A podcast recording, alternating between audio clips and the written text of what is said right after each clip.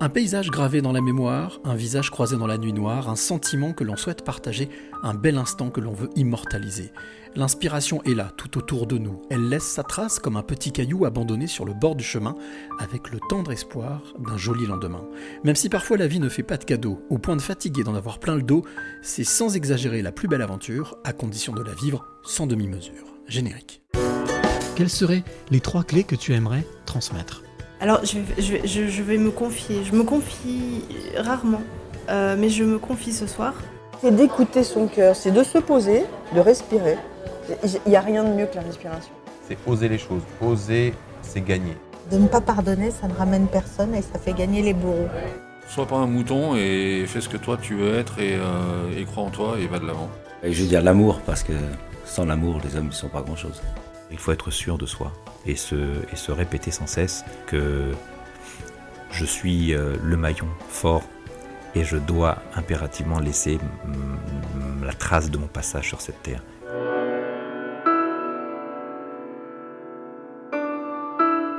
Les passeurs de clés, très heureux de te retrouver toi qui es de l'autre côté pour ce 92e épisode, 92e rencontre. Et pour la peine, je suis à domicile, je suis à Lyon avec euh, la rencontre d'un artiste, un artiste peintre que tu vas apprendre à découvrir. Et moi aussi, je vais le découvrir puisque c'est le principe des passeurs de clés. Je ne sais rien de mon invité, donc on va découvrir ensemble son parcours et surtout ce qu'il fait aujourd'hui et pourquoi il le fait. Alors, Patrice Jourda, je l'ai connu euh, en tout cas, j'en ai entendu parler par, par une autre personne qui s'appelle Laurent Constantin, qui lui travaille dans le digital et que j'ai rencontré la semaine dernière. Il m'a dit il y a un gars formidable, donc tu le rencontres, il s'appelle Patrice Jordia, c'est un artiste, moi je l'ai soutenu euh, depuis un certain temps et surtout une exposition qu'il fait actuellement, euh, où on s'appelle ici à Lyon, Fort de Vèze, et donc je me suis dit, ben, c'est absolument impossible c'est incontournable pour que je le rencontre et que j'aille en savoir un peu plus sur son parcours de vie, sur ce qu'il fait et pourquoi il le fait. C'est pour ça que je suis ici, quelque part à Lyon, au pied, au pente de la Croix-Rousse, au pied de la Croix-Rousse, en tout cas au début de la Croix-Rousse, dans son atelier. Il a la gentillesse de m'accueillir pour passer cette, euh, cette heure ensemble et discuter, échanger sur euh, le travail que fait Patrice, qui est juste en face de moi. Alors, je ne le connais pas, comme la plupart de mes invités. Par contre, quand je suis arrivé, j'ai vu cette grande porte d'atelier, je suis rentré, j'ai tapé, j'ai entendu une voix me dire Oui, oui, oui, c'est bon, c'est là. Ok, je suis rentré, il m'a ouvert la porte. Et puis, bien, j'ai découvert euh, cet univers, l'univers d'un artiste qui est euh, donc un artiste lyonnais, qui est ici, travaille énormément. Je vois énormément de tubes de peinture, énormément de, de, toiles, énormément de, pinceaux. Euh, on est vraiment dans, dans l'atelier d'un artiste. Et donc, ce que je te propose à toi, qui est de l'autre côté, ben, c'est de, passer ce moment avec nous, avec Patrice Jorda, qui est donc mon invité pour les passeurs de clés. Je suis très heureux de l'accueillir dans ce podcast. Bonjour, Patrice. Bonjour. Très heureux, déjà, merci beaucoup de m'accueillir dans ton univers, parce que je sais que c'est particulier quand même pour un artiste. L'atelier, c'est le lieu de création. Ça peut être aussi le lieu de vie, le lieu de partage. Enfin, ça, c'est multiple. Oui, mais c'est justement, je pense que c'est aussi un lieu de. si c'est une espèce de, cave où l'artiste s'enferme et pour. Euh, qui est une espèce de prolongement de lui, d'une certaine manière, c'est aussi un lieu de partage. Donc il y a quand même des gens qui y viennent et. Euh, des gens qui viennent voir, il y a des voilà, c'est pas non plus un lieu de, de totale solitude. Hein. Donc, euh, donc, je suis complètement heureux de voilà de cette visite et puis euh, de l'échange qu'on va avoir. Mais euh, voilà, c'est pas c'est pas un lieu fermé hein, l'atelier, hein. pas complètement. oui, c'est pas une. Même si moi je me protège beaucoup quand même, je suis pas quelqu'un qui qui fait des visites d'atelier, qui fait des voilà non.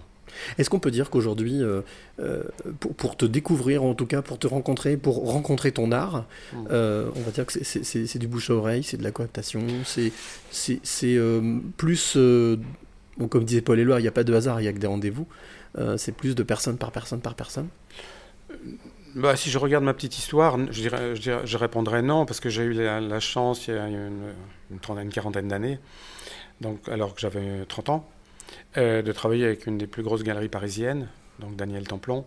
Voilà, ça a duré dix ans la collaboration. Donc pendant dix ans, il m'a mis sur une orbite qui m'a permis ensuite de vivre de peinture. Ensuite, j'ai travaillé avec d'autres galeries, mais pas, je dirais, euh, pas, pas, au même niveau.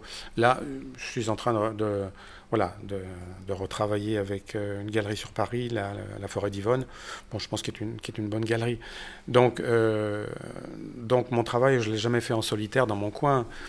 Je suis toujours passé par des. Euh, même s'il y a des gens qui, me suivent et qui viennent à l'atelier, je suis toujours passé par le, système des galeries. Hein. Donc, le bouche à oreille, euh, oui et non. Enfin, bon, c'est toujours intéressant que quelqu'un euh, voilà, dise à quelqu'un d'autre qu'il a, a visité l'atelier d'un peintre et que voilà, ça peut provoquer des, des- pas forcément, je ne le place même pas au niveau des ventes, mais tout simplement au niveau de, voilà, des rencontres ou des. euh, mais, mais depuis 40 ans, je vis de ma peinture avec les galeries quand même. Donc Ce c'est qui- quand même un peu différent. Ce qui, est- ce qui est quand même, je vais pas dire rare, mais ce qui est quand même un luxe pour un artiste. Ben, un luxe. euh, un En luxe tout cas, une qui- liberté, une liberté de créer. Bah ça, ça- oui, oui, une- il y a- ça donne un certain confort, puisque bon, confort, tout du moins, euh, on peut se consacrer entièrement, on n'est pas obligé de faire un autre travail, on n'est pas obligé d'être, euh, comme beaucoup de peintres que j'ai connus, qui étaient obligés de, de- partager leur temps entre un métier alimentaire et puis, et puis la peinture, leur peinture, quoi. Donc là, tout mon temps est consacré à la peinture. Dire que c'est un luxe, je sais pas, parce que d'une certaine manière, moi, à un moment donné, je me suis dit, tu seras peintre. Et pour moi, être peintre, c'était pas, c'était pas la célébrité, c'était même pas m'exprimer. Je, je savais pas trop ce que ça voulait dire, mais c'était aussi euh, vivre de ma peinture, payer des impôts et m'inscrire dans la société avec euh, avec mes pinceaux. faire ta part, faire ta part de. Voilà, de donc c'était c'était quelque chose aussi de, de- en tout cas, c'est quelque chose de- de normal à un certain point de vue. Même, je peux dire qu'il y a une part de chance, mais c'est quand même aussi quelque chose de normal. Alors, on va, on va revenir justement sur, sur tout ce parcours, sur tout ce parcours, ce, ce que tu as traversé, ce que Mm. tu as vécu. Euh, à la- la- on va dire qu'il y a une tradition dans ce podcast, c'est que je demande toujours à mon invité de décrire avec ses yeux, avec ses mots, le lieu dans lequel nous nous trouvons pour que celle et celui qui t'écoute Mm. puisse vraiment être en immersion avec nous. Alors, comment est-ce que tu décrirais le lieu, la pièce dans laquelle nous sommes? Bah, le lieu d'abord est très grand parce que c'est un double atelier euh, que je partage avec un photographe. Donc on a chacun notre, notre espace et on ne se gêne pas. Par contre, c'est- très pratique parce que c'est lui qui me, qui me fait toutes les photos des, euh, des tableaux. Euh, on les travaille ensuite ensemble. Donc bon, c'est vraiment bien. Le lieu est, bon, je sais pas, c'est un, lieu qui fait à peu près 250 mètres carrés, donc c'est quand même grand. Donc partagé grossièrement en deux avec très, très haut sous-plafond, on a à peu près 3, bons mètres sous plafond, même plus. Euh, ça fait penser à, je sais pas quoi, un, loft un peu américain qui aurait, voilà, euh, avant qu'il soit transformé en appartement. Euh, donc il y a véritablement une notion d'espace. Il y a de la surface en mètres carrés, mais il y a aussi du volume, donc de l'imaginaire aussi.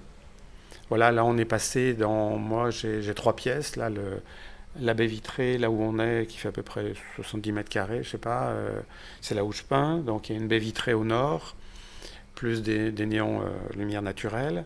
Et là, je me sens bien, même si c'est un, lieu un peu de passage, parce que les gens qui vont voir le photographe passent par ici.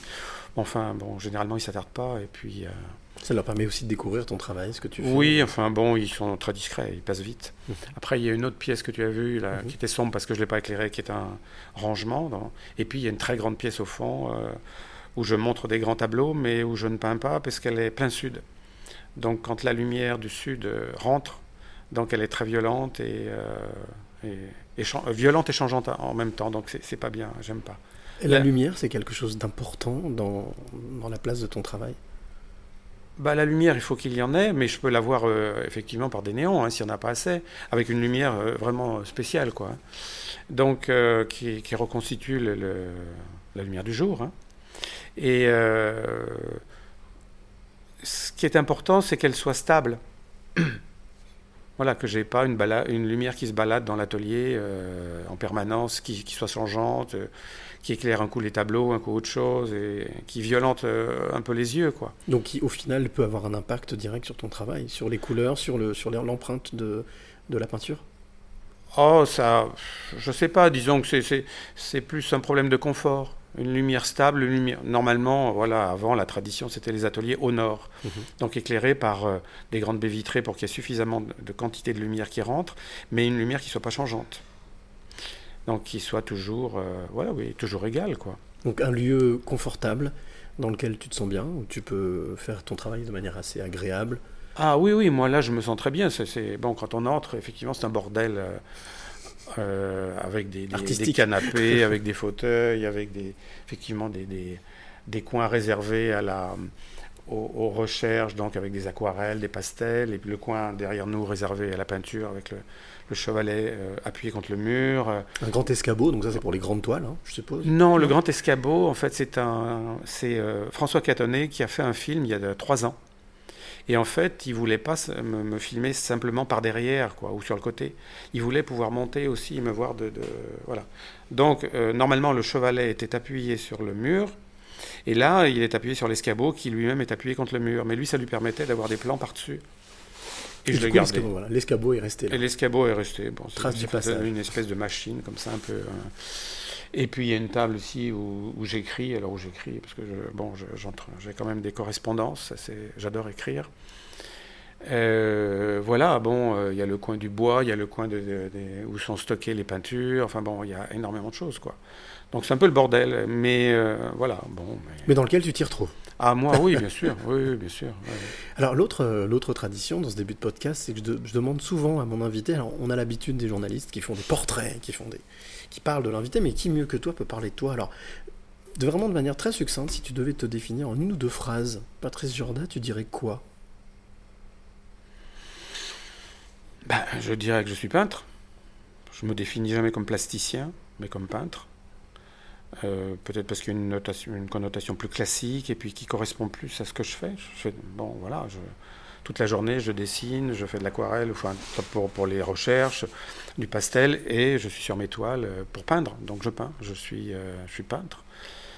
Euh, alors après, je peux rentrer dans une petite biographie, enfin un petit... Non, ça on va, ça on va le ah, faire ensemble, pas de souci. Mais c'est surtout justement l'empreinte de cette peinture Bah, qu'on voit. ouais. qu'elle- ouais, C'est ma vie, enfin C'est- ma vie depuis euh, 40 ans quoi.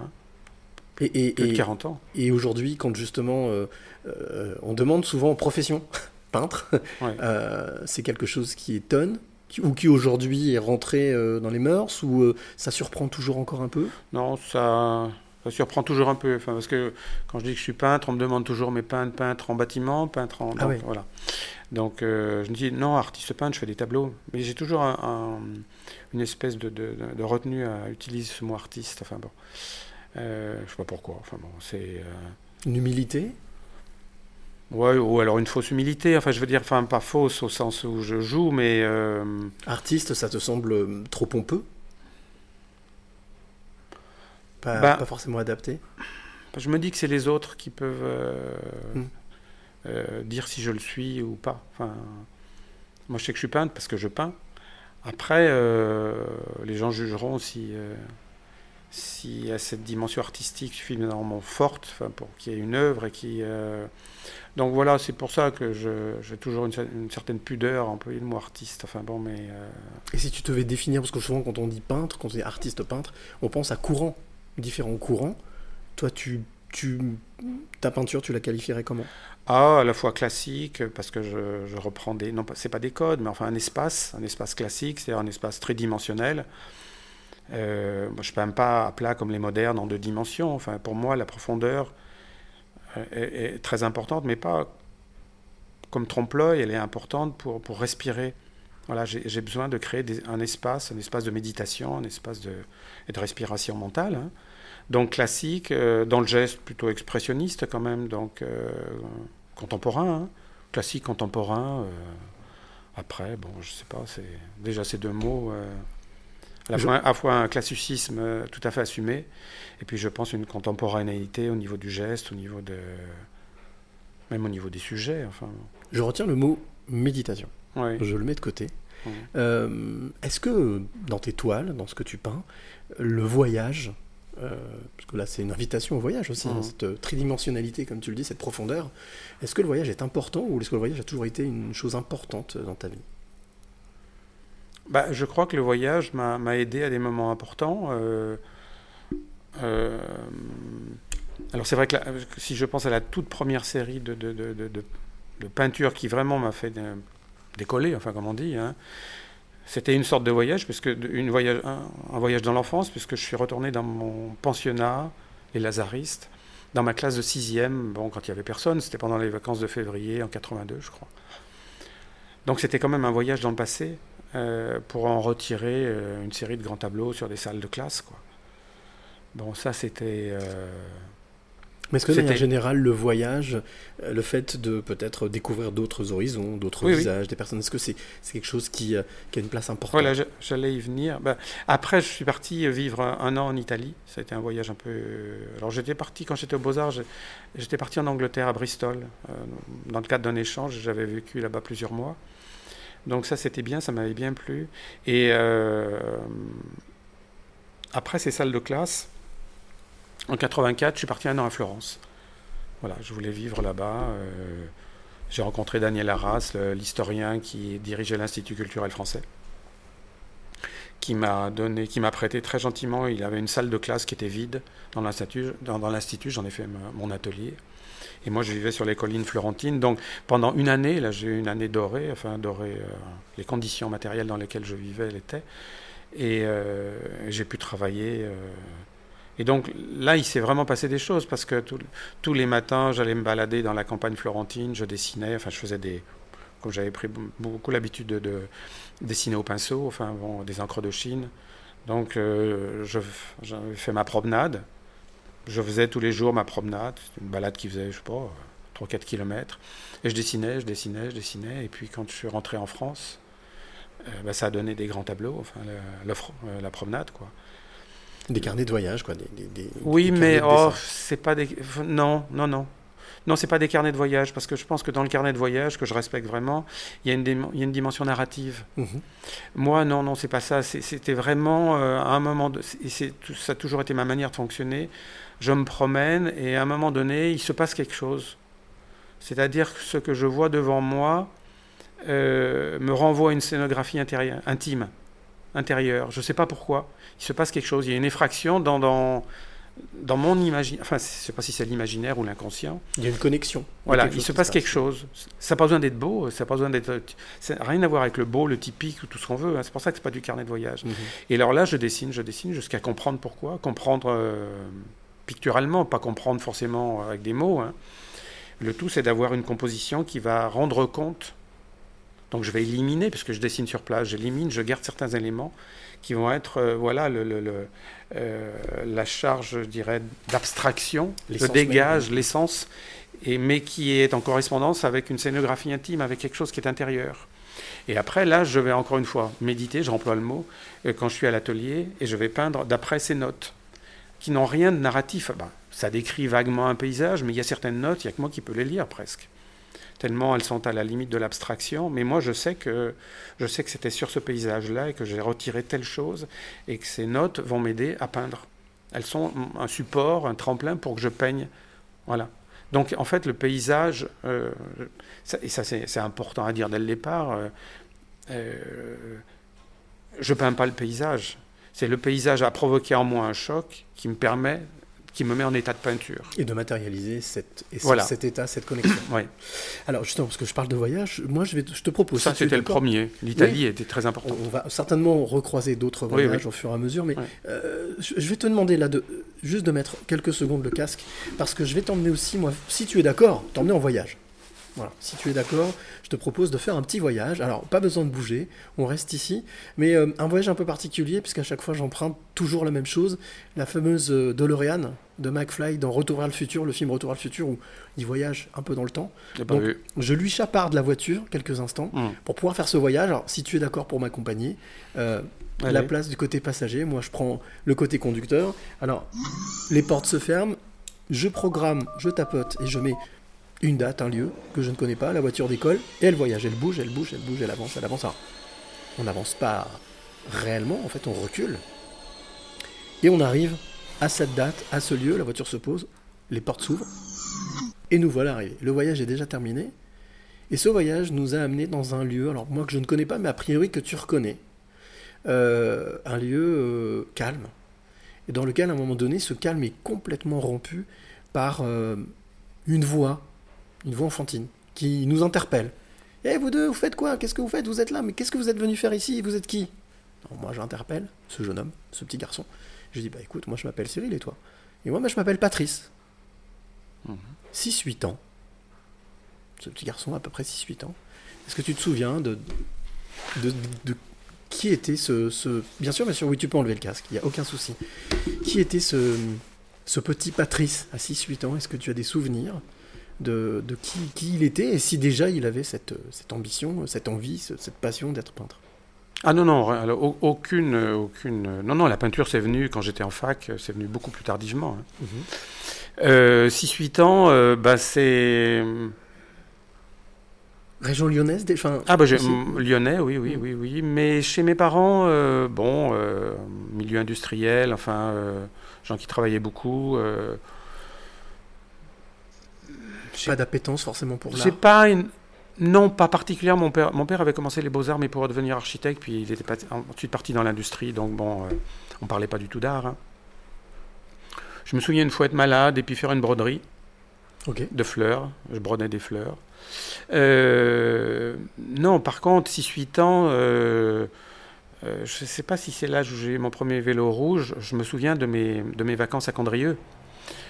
Euh, donc au sud de Lyon, euh, au pied du Pilat, où habitaient mes grands-parents. Et là, 6-8 ans, c'est 8-10 ans, enfin, c'est euh, les bandes de copains, c'est la Tour Garon, c'est le château qui était inoccupé, c'était les, toutes les batailles euh, avec des vraies armes. C'était de la folie d'ailleurs, des vraies armes, des Ah vrais. ouais? Oui, oui, oui. Oui, parce que les plus grands avaient dévalisé un- le dépôt d'un antiquaire parisien et ils avaient volé euh, les sabres, les, les épées, Ah les, ouais. les- les fleurets qui n'étaient même pas mouchetés. Et, moi j'ai des souvenirs, mais vraiment c'est le club du 5, mais c'était assez même euh, violent. J'allais que- dire, euh, la guerre des boutons, mais oui, c'est. oui, oui, ou la guerre des ouais. boutons, la guerre des boutons, oui, mais donc c'était lance-pierre. On avait tous notre lance-pierre, puis on visait la tête. Bon, euh, ça faisait mal. Moi, une fois, j'ai pris une pierre dans la tête, ça fait très mal. Et, euh, et on avait nos sabres. Enfin bon, c'était. euh, Et je me rappelle d'un souvenir une fois, parce que j'étais gamin, vraiment petit. ma grand-mère le matin, au- à la, c'était un, ma- un marché, m'avait acheté un glaive en plastique un glaive romain en plastique. Oui. Donc je suis allé, je suis monté après le repas très vite à la distribution des armes. Et le plus grand m'a dit Mais toi, tu as ton glaive. Et je me rappelle courir, redescendre chez mes grands-parents, poser le glaive en plastique et remonter, mais à toute vitesse au château pour, euh, pour avoir une arme Bien sûr. ouais. qui, me, qui traînait par terre, parce que je devais avoir 8 ans, quoi. Et j'avais un fleuret, et on se battait avec ça. Donc c'était de la folie. On est... Bon, il y en avait un, il faisait toucher, il avait, une, euh, il avait un plomb sous l'œil. Donc c'était un grand, et ça n'avait pas les borniers. Euh, et donc on touchait son plomb, bon, comme une espèce de... Comme, euh, De reliques. de- oui, oui, c'était assez étonnant. Donc voilà, 6-8 ans, euh, c'était mes, hum, c'était vraiment les, les, hum, les aventures que je vivais euh, avec toute une bande de copains. Ça durait peut-être, je sais pas, 6-7 ans comme ça. C'est ça, avec l'adolescence aussi, ça a continué. euh? Non, Non. justement, après l'adolescence, c'était autre chose. Après l'adolescence, c'était, c'était sur Lyon, c'était plus euh, les filles, enfin, c'était Les rencontres. les rencontres Mm. avec. Non, ça, c'était vraiment ce passage. C'était vraiment encore l'enfance, mais l'enfance un peu magique, les châteaux, on se battait, enfin, c'était. euh, Mais ça cognait. Tu vois, C'est c'est drôle parce qu'effectivement, tu, quand tu l'exprimes, quand tu exprimes ce, ce- cette passe, cette passe, ce passage-là de vie, 6-8 ans, on sent comme une, une certaine dureté et en même temps une certaine délicatesse, enfin une certaine émotion, une Ah certaine bah- tendresse pour cette. euh, cette Ah euh, oui, oui, parce que c'était formidable. Enfin, c'était. euh, Et je me revois, le... voilà, je me revois dans une des cours du château euh, après la bataille. Le soir, les autres copains étaient partis, on n'était plus que deux. Et moi, j'étais assis sur un petit promontoire, entouré de lierre. Je, je revois vraiment le lieu qui dominait un peu la vallée du Rhône. Et j'avais un copain qui était, mettons, à 15 mètres à peu près de moi. Il, il- il jette en ma direction sa dernière pierre au lance-pierre. mhm. Mais il voulait pas du tout me, me heurter. Et je- j'entends encore la, la- la pierre qui a vrillé, enfin qui a fait un- une courbe, Mhm. et je l'ai pris, dans la, je l'ai pris en plein dans le front. Oh, d'accord. Et c'était un œuf. c'était- Cette fameuse, euh, fameuse pierre que tu as Oh prise sur putain, le- ah là, ça, ça, je- Mais, mais bon, rien de plus. Je veux dire, je suis redescendu, j'avais un, j'avais un cocard, mais mes grands-parents m'ont rien demandé. Enfin, je, c'était, L'âge d'or, hein, quand même. hein. c'était normal. Enfin, bon, euh, les gamins se battaient, ils se cassaient la gueule. euh, Ce serait compliqué d'imaginer la même chose aujourd'hui. je me rappelle quand même, les vélos, euh, le jeu, c'était. euh, Il y en a un qui, qui- Donc, celui qui était sur, sur son vélo allait très vite, comme ça, et en a, les autres avaient des lances. Des bouts de bois, des lances. Il s'agissait de faire passer les lances dans les rayons. Wow. Si, si la lance rentrait dans le rayon, tu faisais un vol plané. sûr. C'était, voilà, c'était des, des- c'était l'époque, c'était les années 60, hein, Mhm, mhm. euh, où il n'y avait pas encore, euh, bon, le risque, bon, bah, Une insouciance, une belle insouciance. une belle, oui, oui, oui, oui, oui. Je- moi, je repense à ça vraiment. euh, Alors, temps, ça faisait mal, mais bon, il y a peut-être un bon Dieu pour les enfants, comme on dit. Je sais pas, il n'y a jamais eu de drame. Euh, Peut-être parce que l'intention était bonne. On parlait, tu parlais de méditation tout à l'heure, en fait. je euh, sais pas, peut-être. je- L'intention n'était pas mauvaise, en fait. Donc, euh, Oh, bah, elle était quand même de quand on, on visait, Ouais. la, on visait la tête. hein. Mais avec peut-être pas l'intention de vouloir tuer ou Ah abîmer non, ou blesser. on- on- non, c'était comme dans les dessins animés. Mm. On voulait tuer, mais l'autre se relevait. Enfin, c'était ça. Mais voilà, mes, mes 6, 8, 10 ans, c'était. euh, voilà, ce à quoi je pense là, c'était vraiment. euh, euh, c'était du rêve, c'était de l'imaginaire, c'était c'était les romans de KPDP, c'était. Puis jouer dans un château, enfin bon, voilà. Est-ce que c'est quelque chose auquel tu, tu es resté attaché En tout cas, quelquefois, tu oses replonger justement pour, pour créer? Tu parlais d'imagination. Non, non, parce que ça, ça ne me, je sais pas, ça me serait pas d'utilité. Enfin, Mis à part l'histoire de la classe tout à l'heure, quand tu as fait la série de la classe, tu es retourné en 82, c'est ça, hein, dans, dans l'ancienne oui, classe dans- bah oui, je suis rentré parce que je suis rentré au, au pensionnage euh, en 62, euh, donc j'avais 10 ans et demi. Mhm. Donc là, ma vie d'adulte commence à 10 ans et demi, quand je rentre au pensionnat. Donc on, m'appelle Monsieur Giorda à 10 ans et demi. Et puis, et puis la discipline est dure, et puis voilà, donc je suis, puis je suis coupé de mes parents. Mhm. même si euh, ils habitent Lyon. Bon, voilà, on me met au pensionnat pour euh, parce que mes parents n'ont pas le temps, euh, ma mère est fatiguée le soir. Enfin bon, bref. Puis pour plein d'autres raisons. Enfin bon. donc, à- à- à- je dirais que l'enfance cesse vers 10 ans et demi, d'une certaine manière. Même si ça continue, les trucs à Condrieux, tout Mhm. ça, mais après, c'est. C'est plus la même magie. Ouais. Tu disais justement que le, le déclic ou la découverte ou l'envie de, de faire ce que tu fais aujourd'hui, de faire Mm. ce métier d'artiste peintre, euh, est arrivé plutôt à la fac, c'est ça? Ouais, je faisais maths physique. Euh, mon Ah oui, père, Très donc- sérieux quand même, ma- ma- maths, maths physique. Oui, enfin, sérieux, je sais pas, enfin, c'est aussi poétique. hein. Mais mon père était dans l'industrie, donc euh, je me disais, tiens, euh, peut-être que je prendrai la suite. Puis je me suis aperçu que j'étais absolument pas fait quand j'étais en maths sup à, à l'ECAM, préparation ECAM, que j'étais vraiment pas fait pour, pour le technique, ça m'emmerdait. Enfin, c'est vraiment. Euh, et ensuite, je suis passé en fac, euh, donc j'ai des équivalences pour passer, euh, faire ma maths P, quoi. Mhm. Et là, j'ai vu que j'étais pas. Ça me plaisait bien la mécanique quantique, tout ça, mais j'étais pas doué. Enfin, j'étais pas assez doué. J'avais des copains qui étaient très forts. Et là, je voyais à la fois que moi, je n'avais pas la capacité intellectuelle, ce genre d'intelligence qu'il faut pour, pour faire de la recherche. euh, parce que c'est ce qui m'aurait plu. Si je, si je rêvais un peu, je me dis, tiens, j'aurais aimé. Mais il y a toute une part de sensibilité qui ne serait pas exprimée. Et donc, euh, je me disais, mais qu'est-ce que tu vas faire de ta vie? Qu'est-ce que tu vas faire de ta vie? Enfin bon. euh, Et là, tout d'un coup, c'est remonté. C'est comme une bulle qui venait de, de l'inconscient. Tu seras peintre. Et je l'ai écouté. Donc, j'ai passé mes examens, je les ai réussis, mais de toute façon, je savais que j'allais rentrer aux Beaux-Arts. Donc cette petite bulle qu'on pourrait appeler une petite voix, la voix Ouais, intérieure, ou en tout cas son enfant intérieur, est remontée comme ça en te disant, voilà, ne réfléchis pas, tu seras artiste peintre, tu seras peintre. Ouais. Et peut-être que la magie, ça a été que tu l'as écouté. Alors, je, je- je pense que j'avais peut-être aussi le- les moyens autour de moi suffisamment confortables pour l'écouter. Si mes parents m'avaient dit, bon, bah, écoute, euh, ok, tu veux faire les beaux-arts, bah, tu, tu gagnes ta vie, tu te démerdes, tu bosses le soir, enfin, tu, tu- Je ne sais pas comment ça serait passé. Là, il y a eu un... Étaient tout à fait d'accord, enfin, je veux dire, ils m'ont suivi. Oui, ils t'ont appuyé, ils sont allés ils m'ont sens. appuyé, donc euh, à un moment donné où je- effectivement j'en avais besoin pour. euh, alors pendant un certain temps, pendant certains, pendant 2-3 ans, j'ai continué à donner des cours de maths, des trucs comme ça, pour faire de l'argent de poche. Enfin, bon.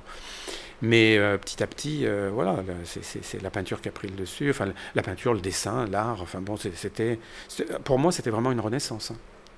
Ah, une oui. totale renaissance. Ah oui, oui, et les matins, ça m'a duré 2-3 mois, 2 mois. Le matin, au moment où je me levais, je savais plus si j'allais en fac ou aux beaux-arts. J'étais complètement perdu. Enfin, il y avait un. Mais. euh, Et puis après, bon, voilà. C'est cette- devenu ma vie. Quoi. De cette période des, des beaux-arts, tu gardes quelle image? Parce qu'on parle de, en tant que peintre, si Bah, tu devais garder une image. Ah bah je te dis, quand je te dis Renaissance, c'était vraiment ça. hein. Ouais. euh, avec deux, trois potes, on s'enfermait dans, des, dans un petit cagibi pour dessiner des, des- des grands plâtres sur lesquels on projetait des lumières et, on, appelait ça des antiques. Enfin bon, et on, passait des journées entières à dessiner. Enfin, c'était euh, dessin académique, euh, c'était excitant. Enfin, parce que c'est le dessin académique, c'est pas. Bien sûr que c'est académique. Euh, tu cherches à reconstituer une forme euh, avec ses ombres et ses lumières, mais c'est une confrontation à son propre désir. Enfin, c'est passionnant, quoi. Et après, après une fois qu'on acquiert ces mécanismes de, de savoir regarder une forme dans le monde qui nous entoure, bah, il faut les oublier. Enfin, il faut arriver à, à- à les dépasser et puis à, à aller euh, en dessous. Mais par contre, on a, on a acquis, je dirais, c'est pas tellement le métier, c'est l'exigence de se battre pour atteindre quelque chose en soi. La persévérance. Une persévérance, une obstination, et puis quand même la main qui suit euh, ce que, ce que, ce que l'œil voit. Parce que, euh, bon, je pense quand même, moi, j'ai participé deux, trois fois, pas très souvent, mais à des jurys, et je sentais qu'il y avait des gens, euh, hommes ou femmes, enfin des, des jeunes très doués, mais qui n'avaient pas de métier. Et c'est terrible parce qu'on a l'impression qu'ils crient dans le vide parce qu'ils ont du mal à, à- à- à formuler une parole. Mhm. Parce qu'ils n'ont pas reçu euh, cet enseignement académique que tu dépasses ensuite. Et ça, moi, je trouve ça terrible. Enfin, Donc ce que tu es en train de dire, c'est que le, le talent, euh, être doué, c'est bien, mais ça, mais ça se travaille. Il faut ah bah, travailler aussi. C'est une évidence. Et, et avoir surtout aussi des, des bases, c'est ce que tu disais. Ah ouais, ouais, avoir des maîtres, enfin des, des petits maîtres, même si peu importe, mais des gens qui te forment et puis qui vont te, qui vont te, te, te confronter à toi-même. Parce que tu- L'exigence, oui. ah oui, tu vois que tu es nul au départ. Bon, alors t'as pas, tu, tu, tu vas pas gueuler, enfin je veux dire, euh, bien sûr, à partir du moment où on te demande de te pencher sur des concepts, là tout le monde est capable de, de discourir. À partir où on te demande de te confronter à la réalité avec ton crayon, ton fusain, bon ben voilà, là, là, tout de suite tu, tu, tu vois si tu es bon ou pas bon. hein. Mhm. Et si tu pas bon, tu bosses. À moins que tu sois pas fait pour ça, à ce moment-là, au bout d'un ou deux ans, tu fous le camp. Mais en tout cas, tout Mais- est possible. Ah ben bien sûr. Mais là, tu es réellement confronté au faire.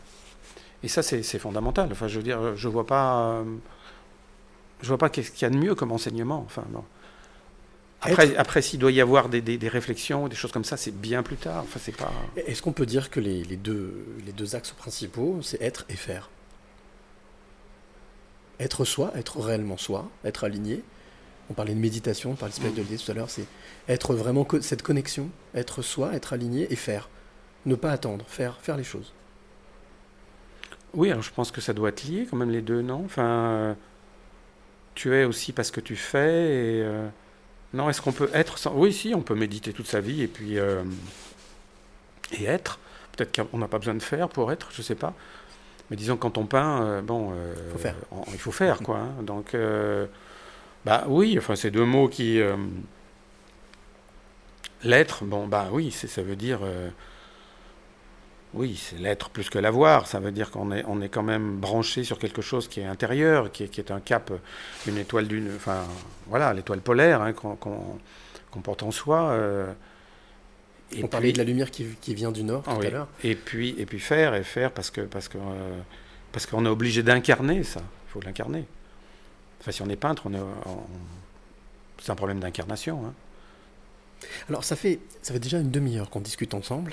Généralement à ce moment-là, ce que je propose à mon invité, c'est de faire une petite pause, ce que j'appelle la parenthèse musicale. Mhm. C'est l'occasion aussi de découvrir à chaque fois un artiste, une artiste ou un artiste, auteur, compositeur, interprète, que je, je- que j'ai découvert.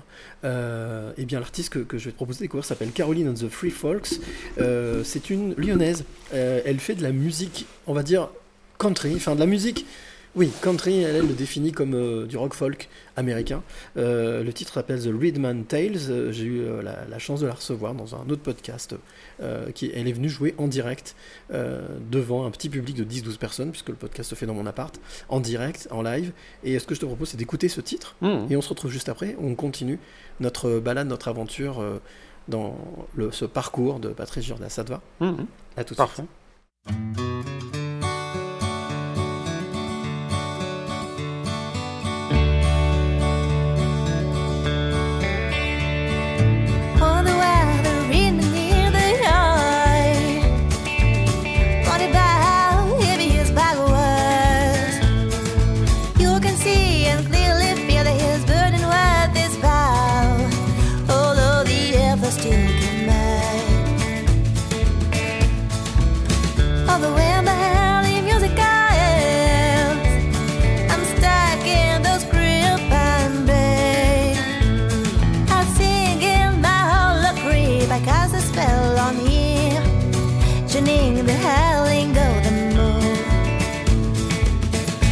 Said just like a play, and I'll be hoping for a train. No, I'm not gonna wait. Some crowds on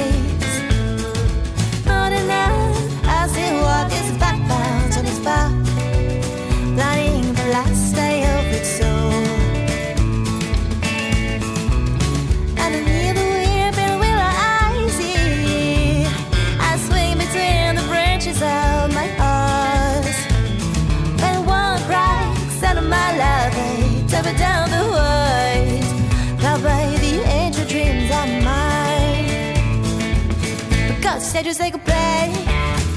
And I'll be heading for the train. No, I'm not gonna wait. Some clouds out the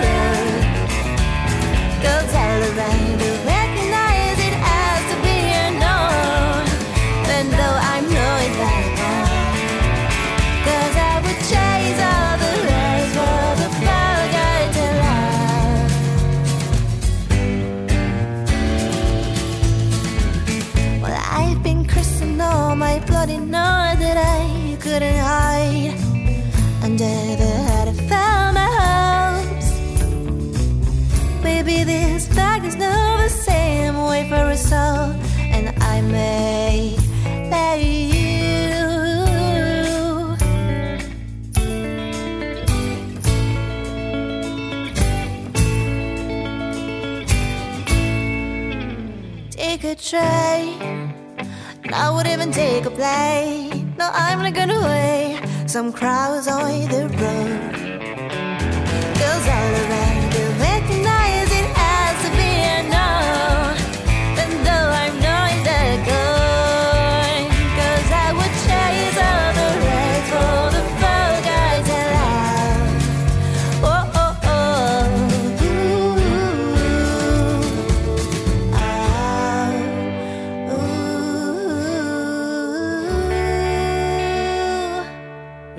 S'appelle Caroline the Free Folks. Ça, c'est extrait de son dernier album qui s'appelle Reckless Dances. Et le titre s'appelle eh bien, euh, The Reedman Tales.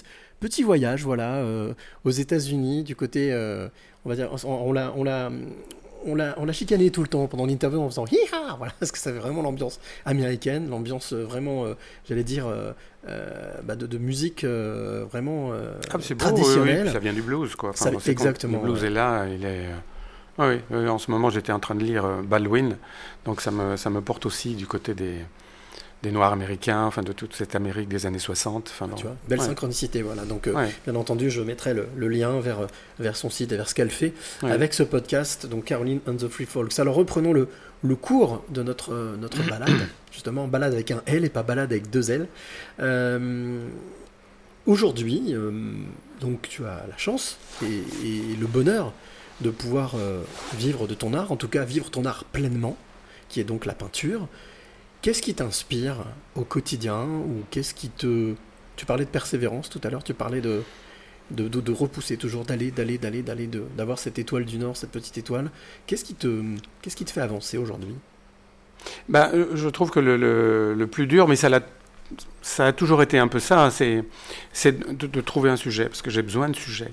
Alors les sujets, je les- je- ils, sont, ils sont liés à ma vie. hein. Quand j'étais en Italie, euh, effectivement, euh, je faisais cette promenade, et puis cette promenade, ben voilà, elle s'est incarnée en peinture. euh, Quand tu dis un sujet, c'est-à-dire une thématique, quelque chose qui te permet oui, de... mais un sujet, c'est- un sujet tout con. Ça peut être des fleurs, ça peut être, D'accord. ça peut être. c'est pas, il y a rien. C'est pas du tout un sujet ni littéraire ni. alors il y a eu l'histoire de la croix. Bon, où j'ai revisité les mythes chrétiens. Bon, bien que je sois athée, hein, mais c'était pour moi, c'était important. Mais j'ai besoin d'être soulevé par quelque chose, même si c'est un bouquet de fleurs, que ce soit, les, ça soit des chemins, une promenade ou des, des, des barques au, Port- au Portugal, euh, la même plage. Enfin, euh, en, en soi, euh, alors pour moi au départ, le sujet c'est tout. parce qu'il me met en état de peinture. Après, le- à, à la fin, le sujet, il est quasiment plus rien. Il est devenu peinture. euh, c'est de la peinture qu'on voit. C'est plus le. Bon, il y a, il y a- Je suis pas abstrait quand même, donc je suis quand même. euh, Il y, a- il y a une figuration quand même qui demeure de, de- de- du point de départ. Mais. euh, mais c'est. euh, Oh, je me perds dans, dans, mon, dans, mon, dans ce que je disais. Ouais, on parlait de, l'inspiration, comment venait l'inspiration. Oui, bah, que le sujet, ça t'est. Oui, ça être- il fallait trouver un sujet. Bah, je, je pense que le sujet, il, il est, il, est, il est lié à ma vie, il est lié justement, bon, certaines fois à des voyages, à des déplacements, des choses comme ça. Bon, il y a des voyages qui n'ont rien donné. hein. Je suis allé en Chine, j'ai rien fait. euh, je suis allé euh, en Colombie, euh, j'ai rien fait. Le Portugal m'a inspiré, le Liban m'a inspiré. pourquoi, j'en sais rien, parce que... Là, on parle de lieux, mais de manière générale, il y a aussi des visages, il y a aussi des personnes, il y a aussi des rencontres. Ah bah ça qui c'est tout, un, autre- ça c'est tout un autre aspect. Alors euh, j'étais même pas au, aux Beaux-Arts, c'était encore en fac, donc et j'ai fait un voyage au Maroc avec des copains. C'était à Pâques euh, 1973 et on a été accueillis dans une oasis tout près d'une ville qui s'appelle Goulimine pour ceux qui connaissent le Maroc. Enfin bref. Et euh, on a dormi là-bas. Et je me souviens, comme je savais que j'allais rentrer aux Beaux-Arts, quand on a traversé l'Espagne, j'ai acheté de quoi dessiner. Mhm. Alors je dirais pas que je savais pas dessiner parce que ça voudrait dire que je sais maintenant, mais je n'avais jamais dessiné. Et euh, et après avoir mangé, je me souviens le riz, tout. Enfin, s'il y avait, euh, il avait pas l'électricité, on s'éclairait aux chandelles, euh, ils- aux bougies. Ils allaient avoir l'électricité la- l'année suivante. Ils se demandaient d'ailleurs si ça allait être bien pour eux. Ben j'ai fait le portrait euh, de l'hôte, du, type qui nous recevait. Je crois que je revois encore mentalement le, petit dessin. Il avait une moustache, ça m'a bien aidé. Enfin bref. Euh, effectivement, euh, le regard porté sur les, les- gens a, toujours été une chose naturelle. Enfin, j'ai toujours eu envie de regarder les gens et de, de les dessiner. Donc ça, c'est un autre aspect, effectivement, de... alors, effectivement, là, aujourd'hui, il y a cette, grande expo là, sur, le, sur, le, sur le portrait et la figure. Mais euh, dès le départ, euh, je ne sais pas si c'est une, manière de... Si c'est pour voir l'autre vraiment.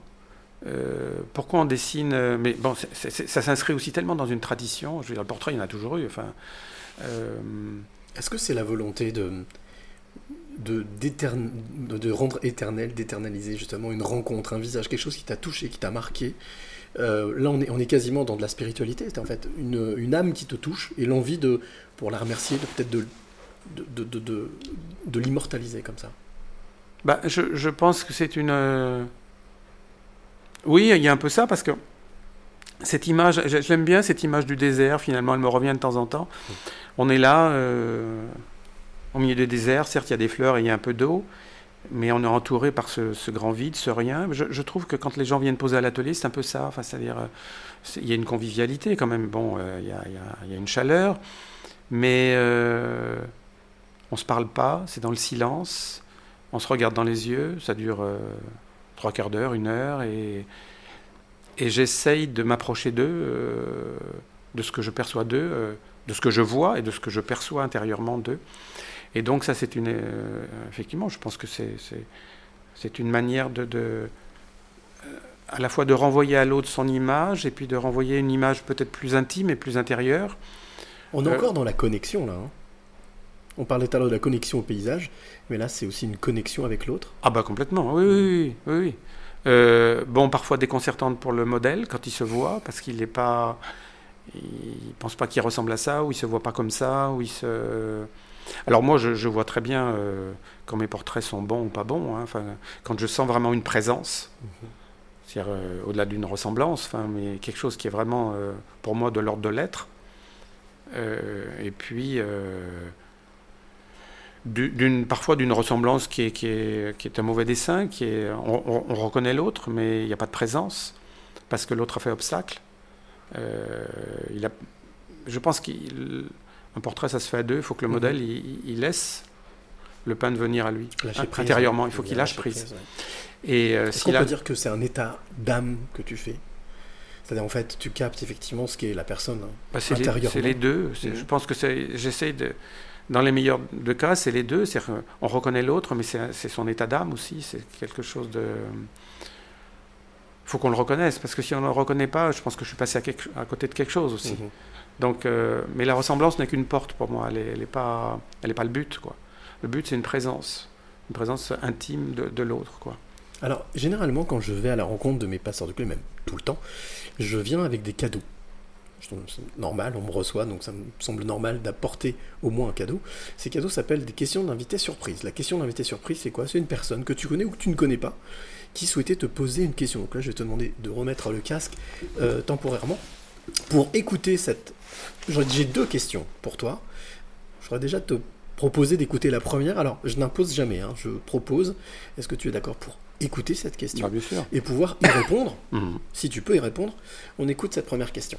Bonjour Patrice, je suis allée au Fort de Vèze où j'ai eu le plaisir de découvrir votre travail et j'ai trouvé que ce lieu était particulièrement approprié pour mettre en valeur vos portraits. La question que j'aimerais vous poser c'est comment vous est venue l'idée d'aller dans les prisons de Lyon pour, je cite, vous confronter à votre propre enfermement en faisant des portraits de détenus? J'ai acheté votre livre en fait et j'aimerais que vous me racontiez un peu cette expérience que vous avez vécue avec les détenus. J'ai trouvé effectivement que on pouvait y voir la douleur mais aussi la dignité dans, dans ces portraits. Voilà, la question est de Valérie, Valérie Cabaret-Bourgoin, qui- qui est, aussi, qui est une collègue, qui est aussi peintre. Ah, d'accord. Euh, Et donc qui est allée voir cette exposition, donc qui est au, qui est au Fort de Euh, comment est venue l'idée et pourquoi justement aller chercher cette profondeur, cette, euh, capter cette, euh, cette errance? On est venu me chercher pour les prisons.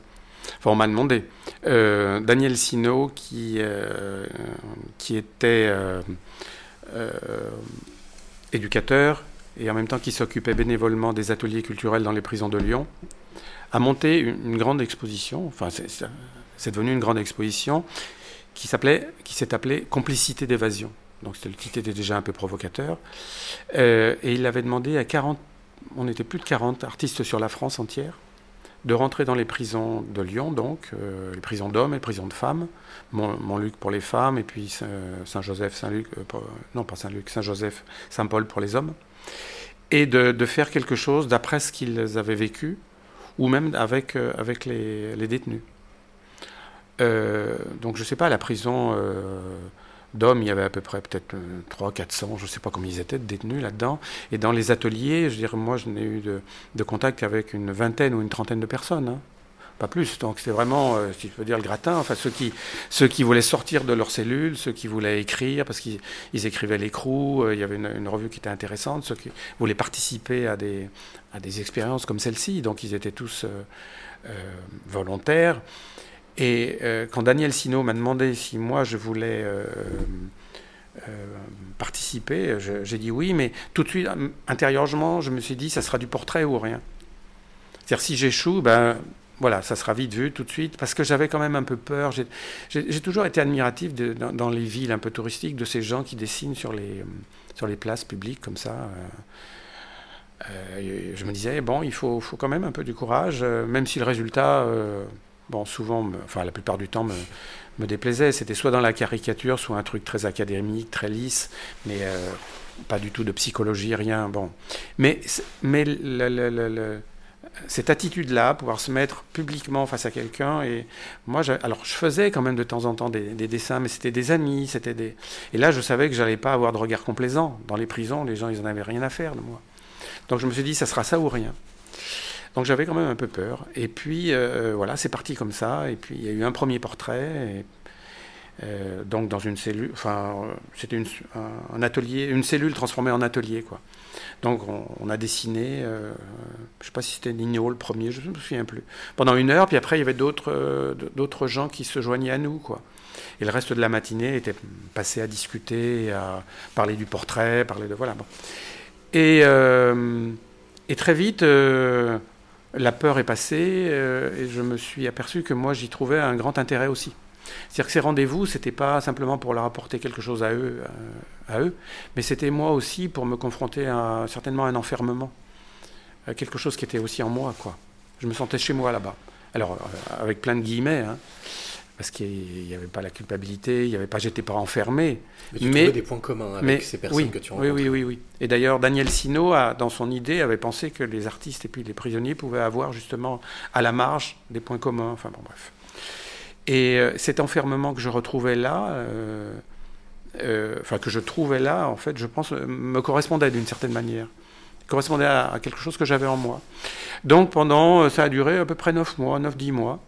Euh, J'allais deux fois par semaine euh, dans les prisons pour, pour faire des portraits de détenus. Alors il y en a certains que j'ai fait plusieurs fois. hein, puis je suis passé à Montluc chez les femmes. Enfin bon, bref. Et aujourd'hui, avec le recul, cette expérience, est-ce que tu, as, hum, pas dire analysé, parce que c'est pas le bon mot, est-ce que tu as réussi à comprendre ce que ça t'a apporté, en tout cas ce que ça t'a alimenté? Ah bah, ce que ça m'a apporté, c'est une, une dé- une décomplexion. Enfin, euh, j'avais un peu peur. Bon, après, je j'ai plus eu peur de me, de me confronter aux gens euh, avec le, le- le risque permanent d'échouer. Parce que bon, un portrait, c'est ça. hein. C'est-à-dire qu'on ne sait pas si on va le réussir. C'est euh, sans filet ah oui, complètement. Et puis c'est ce qui fait aussi l'intérêt aussi du, du portrait. C'est cette, c'est cette, euh, ce face à face, cette rencontre qui se fait ou qui se fait pas. Enfin bon, c'est donc euh, moi, ça m'a, euh, ça a été fondateur pour moi. Est-ce qu'on peut dire que c'est un exercice de style qui euh, t'a permis d'aller explorer d'autres horizons? Parce que tu ne t'es pas arrêté là, hein, il y a eu, il y a eu d'autres portraits ensuite, portraits au fusain. Il y a eu d'autres Bah, j'ai, continu- expériences. j'ai continué. Mm. J'ai continué. euh, j'ai continué. Bon, certains ont donné des tableaux. Euh, certains de ces dessins des prisons, euh, effectivement, donné des tableaux. Mais là, c'est un peu le problème. J'utilisais mes dessins. Donc, c'est un peu comme si, je ne veux pas dire je recopiais le dessin pour faire le tableau, mais bon, voilà. Euh, là, souvent, je me dis, il faudrait vraiment, parce que je l'ai fait sur moi quand je fais de l'autoportrait, je peins en direct. Et j'ai fait qu'une seule fois le fait de peindre en direct quelqu'un. Il faut plusieurs séances de pause, c'est un peu plus contraignant. Mais Plus je- que le fusain. Le fusain beaucoup plus bah, le simple, fusain, plus c'est. Oui, parce que déjà, il n'y a pas de problème de peinture, il n'y a pas les problèmes de la peinture, de la couleur, des, des- de la lumière, de. enfin, bon, euh, Et puis, c'est une seule séance. Voilà, donc c'est-.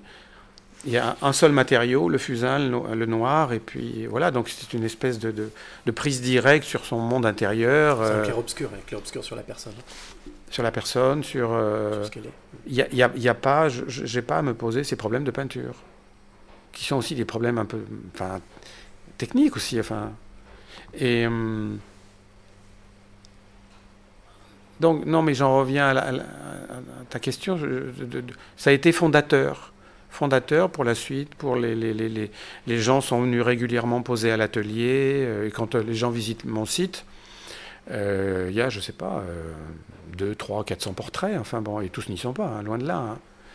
Euh, et c'est effectivement un exercice, mais alors dans, dans un sens noble, hein, enfin c'est. euh, parce que chaque fois, il y a, il y a le risque d'échouer, donc donc c'est pas un exercice confortable. Même pour moi, c'est pas simple.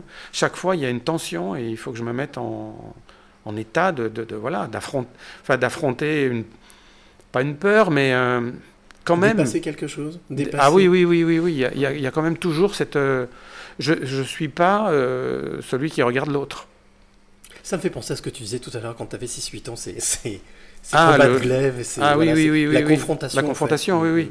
Oui, oui, il a toujours été. euh, Repousser les limites. Hein? Repousser les limites de la créativité, de l'art, de. Des- Alors, repousser les limites, je sais pas, parce que je me trouve très classique dans, mon, dans ma manière de. de... Je sais pas quelle ligne. Alors, je. je- Repousser tes limites, hein, je Ah. parle pas les limites en général, hein, parce que effectivement, euh, repousser les limites, euh, on peut être aventurier, on peut être entrepreneur, on peut être plein de choses, mais peut-être que la première euh, œuvre Hmm. réussie est de repousser ses propres limites, non pas forcément les limites de la société, mais Mais se voir déjà, se regarder, déjà je trouve que c'est quelque chose qui est... Bon, c'est une situation dans la vie qui, se trouve très rarement, enfin qui se trouve pas. hein. Se regarder les yeux dans les yeux euh, comme ça pendant une heure, même amoureusement, euh, c'est pas, ça se passe pas comme ça. Enfin, donc là c'est une situation très particulière et, euh, effectivement, je pense qu'elle elle, elle demande, bon, je reviens à ça, ce, mot de prise de risque. Enfin, même si, bon, si le dessin est mauvais, on le déchire. Hein, c'est pas non plus, il n'y a pas mort d'homme. Hein, Mais quand même, c'est, on, se lance, on se lance dans le vide, quoi. Et, et je demande toujours au modèle de me regarder travailler. Pour Mm. que lui ne se sente pas non plus. euh, Exclu. oui, et puis euh, qu'il ne se sente pas regardé. Euh, de toute façon, il sent très vite que mon regard le traverse, que mon regard va ailleurs que sur, ce, sur lui. Quoi, hein. Mais lui me regarde travailler, donc il est aussi actif euh, dans, dans son... euh, ça permet de, de rester présent euh, l'un à l'autre. quoi. Alors tu viens de dire un mot actif. Oui, parce actif, être actif. Euh, c'est quelque chose que tu, que tu es, hein, toujours euh, au quotidien, Mm. au travers de ton travail, de tes toiles. Euh, cette expérience des, des fusains, tes portraits, tu l'as continué, hein, je l'ai dit Ouais. tout à l'heure, tu l'as poursuivi. Et je te l'ai dit tout à l'heure, je suis venu non pas avec une question de l'invité surprise, mais deux questions de l'invité surprise. Alors, même question, est-ce que tu es d'accord pour écouter cette deuxième Oui, question qui tombe à point, justement? Tu me tends la perche, euh, et d'y répondre si tu peux. Bonjour Patrice, c'est Laurent. Alors ma question est directe sur le projet euh, portrait, d'abord avec les fusains de l'équipe Acti, puis élargi à la notion de portrait euh, peinture avec maintenant l'exposition à la Fondation Renault. Eh bien en quoi ce projet, ces cinq dernières années, t'a permis d'avancer toi-même, en quoi il t'a fait grandir ou en quoi il t'a fait mieux te connaître? Merci Patrice, à bientôt. Alors c'était Laurent, question de Laurent, Laurent Constantin qui parlait d'Actif Acti, le groupe Acti, donc qui est PDG du groupe Acti et qui nous a permis de nous rencontrer justement. Euh, Qu'est-ce qui t'a fait euh, sur ces cinq dernières années, sachant qu'il a aussi beaucoup soutenu ton travail euh, Bah, je- oui, je, je- le- le- Laurent, l'hi- l'histoire, c'est Daniel, Daniel Sino qui me présente à Laurent, et voilà, en pensant qu'on, qu'il peut y avoir quelque chose entre nous, euh, qu'on peut, qu'on peut, qu'on peut faire quelque chose, monter un projet, quoi.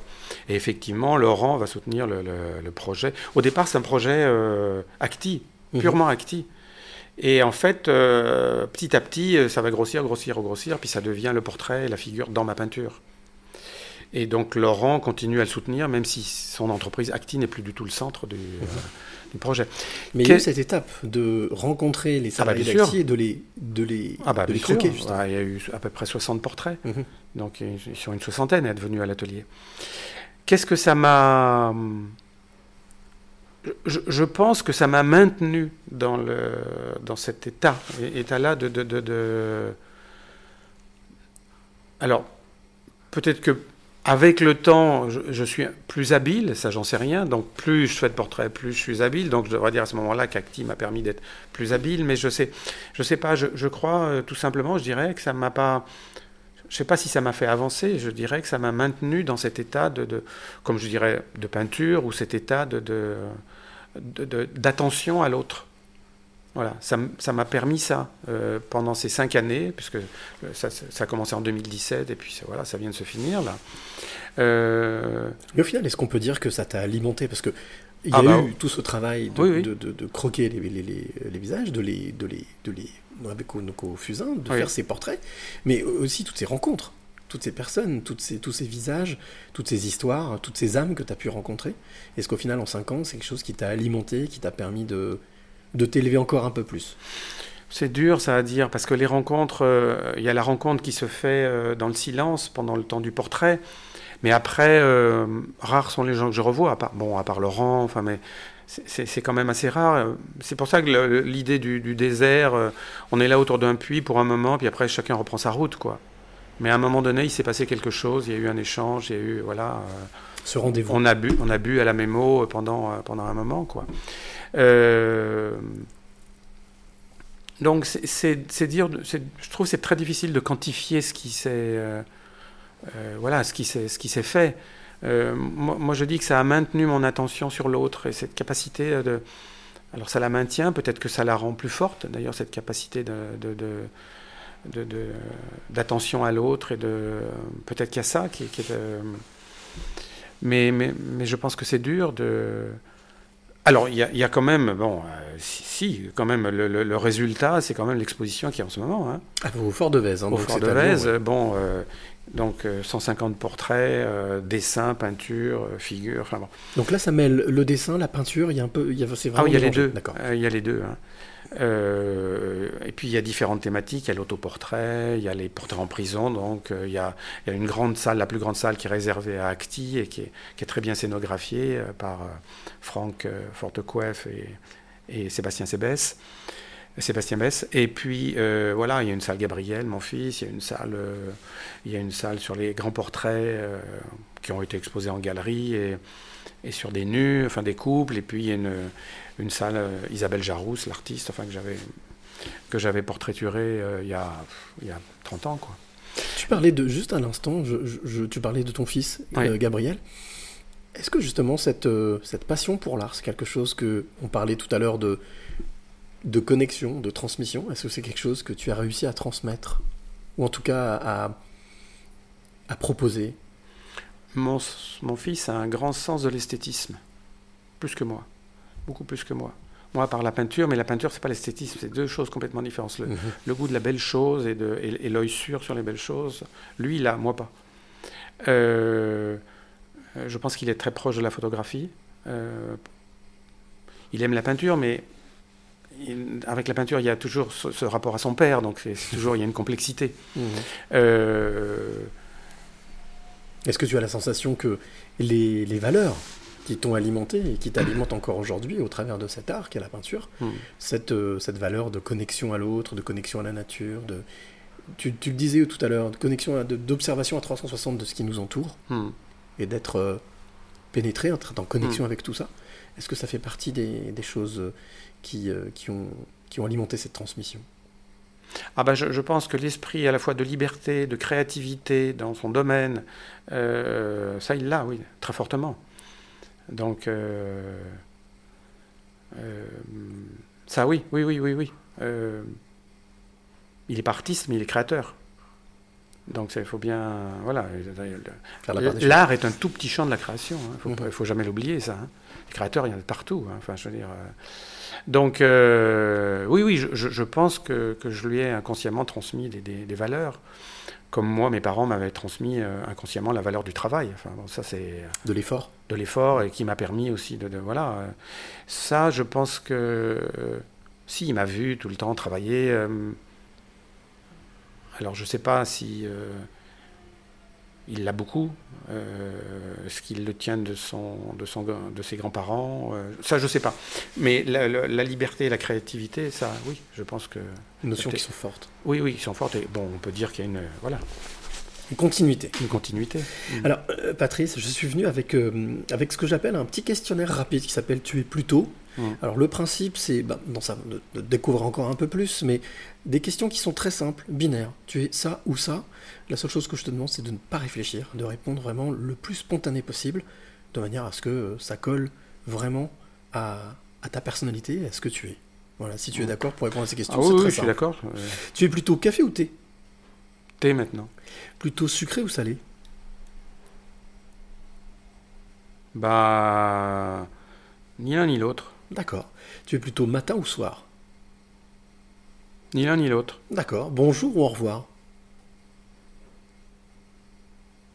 Bonjour. Tu es plutôt famille ou ami Ah. Ami. Tu es plutôt s'il te plaît ou merci Merci. Tu es plutôt mental ou cœur Oh, putain, c'est dur, dur, dur, dur, dur. Euh, Ah, c'est tranchant à chaque fois, mais.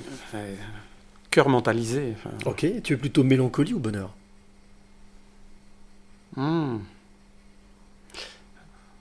Il y, y a un fond de mélancolie quand même. Tu es plutôt ciné ou canapé? Ni l'un ni l'autre. D'accord. Tu es plutôt restaurant ou pique-nique? Euh, Donc, le, Ah, la- le- avec- on fait rien. avec l'âge, voilà, pique-nique. pique-nique. Tu es plutôt amour ou amitié? Oh putain. Euh, L'amour a toujours été difficile et l'amitié a toujours beaucoup compté dans ma vie. Enfin, mais euh, les. Putain, c'est. c'est- L'amitié, c'est une forme d'amour, hein, on peut dire ça comme ça. Oui, je, je- bah, oui, de toute façon, oui, bien sûr. Tu es plutôt ombre ou lumière? Important, ça aussi, en peinture. Ah ben. Je dirais qu'il n'y a pas l'un sans l'autre. Hein. D'accord. Donc les deux. Hein. Et tu es plutôt enfin cadenas ou clé? Bah, clé alors, parce que cadenas. Clé. Ok, bah ça tombe bien. je suis venu pour ça, Patrice. Je suis venu pour te, te demander si tu avais la gentillesse ou la possibilité de me dire quelles seraient les trois clés que tu auras envie de donner ou de transmettre à celle ou celui qui t'écoute maintenant. Quelles seraient les trois clés de vie qui, toi, te semblent importantes, ou en tout cas euh, indissociables de, de ton parcours de vie? Quelles sont les trois clés qui te semblent voilà. Alors, à des niveaux différents, euh, si c'est la peinture, c'est couleur, espace, lumière. Ok, donc pein- peinture, couleur, espace, lumière. Ouais, ok. Ça, c'est les trois fonctionnent ensemble. euh, la couleur crée, euh, va créer des plans de, de- de lu- des plans différents qui vont créer des- une circulation de lumière. Après, dans la vie, euh, bah, je dirais quand même. euh, Première clé, une première par exemple, sur les trois. bah, l'honnêteté, enfin. Ok, honnêteté. Ouais, honnêteté, droiture, ordre, je les, je les mélange ensemble. Enfin, c'est quelque chose quand même qui soit. Ça va avec la probité, tout ça. Oui, qui, voilà. qui soit pas trop sous la table, qui soit pas trop. euh, Camouflé, d'être vrai. Camouflé, qui soit. Ouais, qui soit franco, quoi. Ok, donc on est dans la vérité, on est dans la franchise. Oui. C'est la première clé, une Euh, deuxième clé. Quitte à être euh, Ouais. un peu dérangeant parfois, mais enfin bon. Oui, ça va avec, forcément. ouais. Deuxième clé. euh, Putain, j'ai du mal là parce que.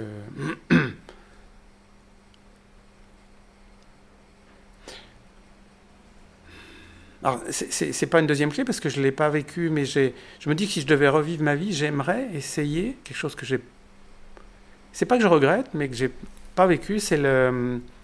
C'est euh, rencontrer une femme à 25 ans, passer toute sa vie, élever ses enfants ensemble et être toujours, toujours euh, avec.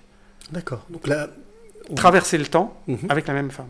Ok. Alors que moi, j'ai une vie plus, même si maintenant elle est stable, avec une compagne, depuis pas mal d'années, mais euh, La famille, en fait. Enfin, ça, re- ça, Mhm. ça joint ça. Mhm. Ça rejoint ça. Alors Mhm. que pour moi, euh, tout à l'heure, j'ai dit la famille, c'est quelque chose qui n'est pas simple. Mhm. Justement à cause de mon histoire, enfin, je pense. Et ça, je me dis que ça doit être pas mal. J'ai- des copains autour de moi qui. qui, euh, alors, à mon avis, ça doit pas être simple non plus. hein. Mais euh, si je devais re- re- refaire quelque chose, j'aimerais bien ça. Donc on va dire la. hum, Non, mais là, c'est plus, c'est plus une rencontre amoureuse jeune et puis qu'on a la capacité de faire durer. Donc dans le l'amour, en fait. hein. Oui. On revient sur l'amour. Qu'on a la capacité de faire durer dans, le temps. Ok. Voilà, avec les enfants, avec une. euh, Ça passe aussi peut-être par la dimension de famille, mais Mhm. bon, moi, c'est vrai que je... c'est pas trop quelque chose. euh, Le couple, l'amour, connaître. oui. euh, Donc, euh, et la troisième, une troisième clé Quelque chose qui te semble essentiel dans la vie, en tout cas qui t'a peut-être été toujours essentiel, qui t'a permis d'avancer? Bah, je pense euh, quand même la liberté. Mhm. Liberté de, de, de- de- liberté d'entreprendre, liberté d'agir, liberté de, de... De penser, de dire, d'exprimer Oui, c'est c'est vrai que si je devais refaire ma vie dans un autre domaine, je me verrais quand même euh, mon propre patron. Alors en même temps, j'ai un grand respect pour le, salarié qui s'implique complètement et qui peut être lui aussi créateur euh, au sein d'une entreprise. hein. C'est pas, c'est pas, c'est pas simple, mais ma, ma psychologie à moi, c'est qu'on vienne pas me faire chier. Enfin, donc j'ai besoin d'être, euh, d'être, euh, voilà, d'avoir une, liberté, une liberté de psychologique d'agir et puis et puis d'inventer aussi. Enfin bon, de, mais voilà, peut-être ce mot de liberté quand même pour, pour la troisième. euh, Peut-être On- ce serait la troisième clé, je sais pas. Enfin, On c'est dit toujours que la liberté a un coût et qu'il faut assumer ce coût. Est-ce que c'est quelque chose avec lequel tu es en phase? Ah ben je pense que oui, parce que je pense que j'ai fait... Alors, après ma mort, les gens diront si j'ai fait une œuvre ou pas, mais j'ai pu peindre toute ma vie, enfin bon, je, je viens, d'a- j'ai 70, donc jusqu'à là, j'ai- j'ai de- de- de- j'ai- pu peindre, euh, mais j'ai pas fait carrière, parce qu'à certains moments, il y a eu des clashs, dus peut-être aussi à mon caractère, et que je n'ai pas su retrouver certaines, certains appuis ou certains... Donc effectivement, euh, cette, ce- ce- ce- cette liberté intérieure ou ce... ce- Alors elle est peut-être cette liberté intérieure, c'est compliqué parce qu'elle elle peut être liée aussi à de l'orgueil. Enfin bon, faut faire la part des choses. Euh, oui, ça, ça, ça peut se payer.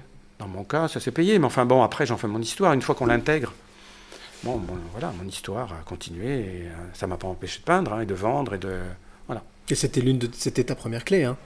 C'est-à-dire euh, être vrai, être sincère, Ouais. euh, quitte à ne pas plaire, mais en tous les cas, être aligné avec soi-même et ne Ouais. pas se mentir, ne pas mentir aux autres. Ouais.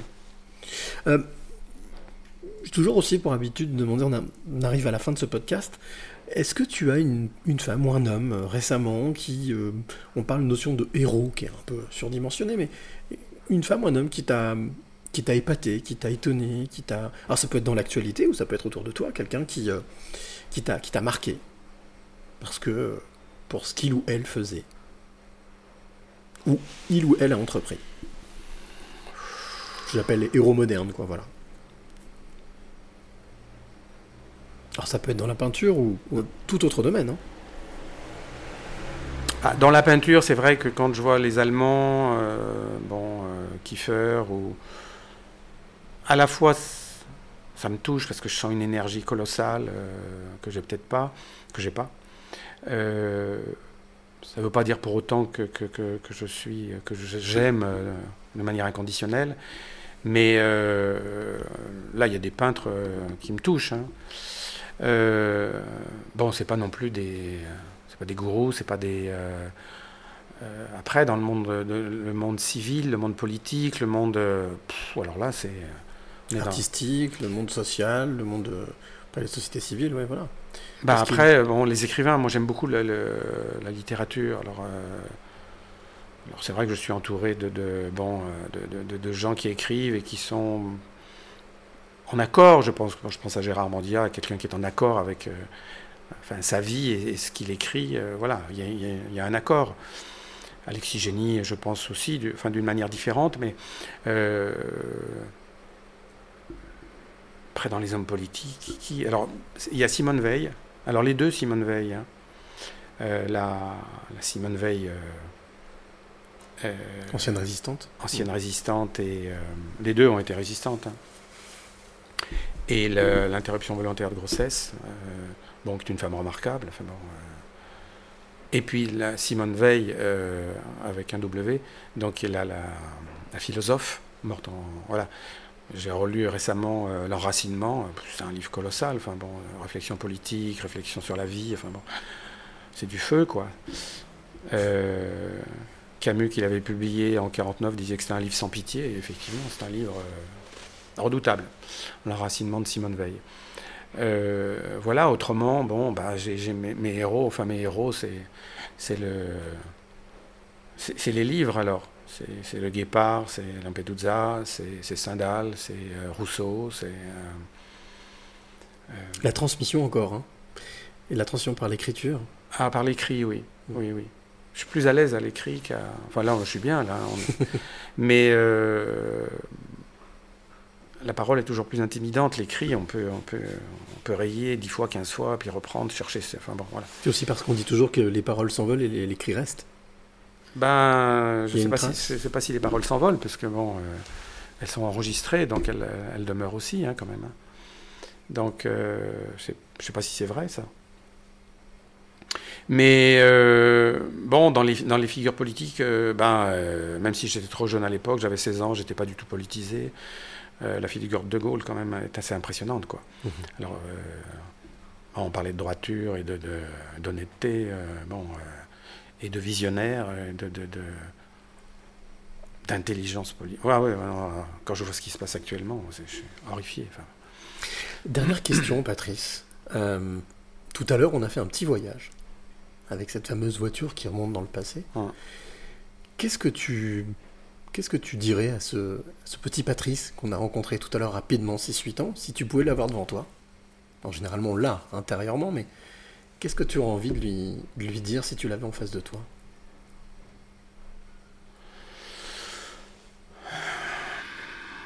Ben, que tout n'a pas été simple, mais que finalement, euh, ça s'est pas si mal passé que ça. Donc, faut pas avoir peur, quoi. Ah, la peur, on en parlait tout à l'heure. Ouais. ouais. Vaincre ses peurs, avancer, oser.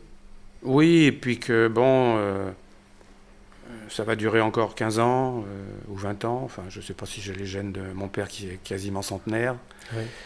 Ou ma mère qui est décédée à 91 ans. Mais euh, bon, voilà, ça va durer encore. mais c'est pas dramatique, quoi. Si, si, si tout se passe comme ça, si on a la chance d'aller jusqu'au bout à peu près en forme, c'est pas dramatique, quoi. C'est plutôt un joli voyage. Oui, oui, c'est bien. Oui, oui. oui, oui.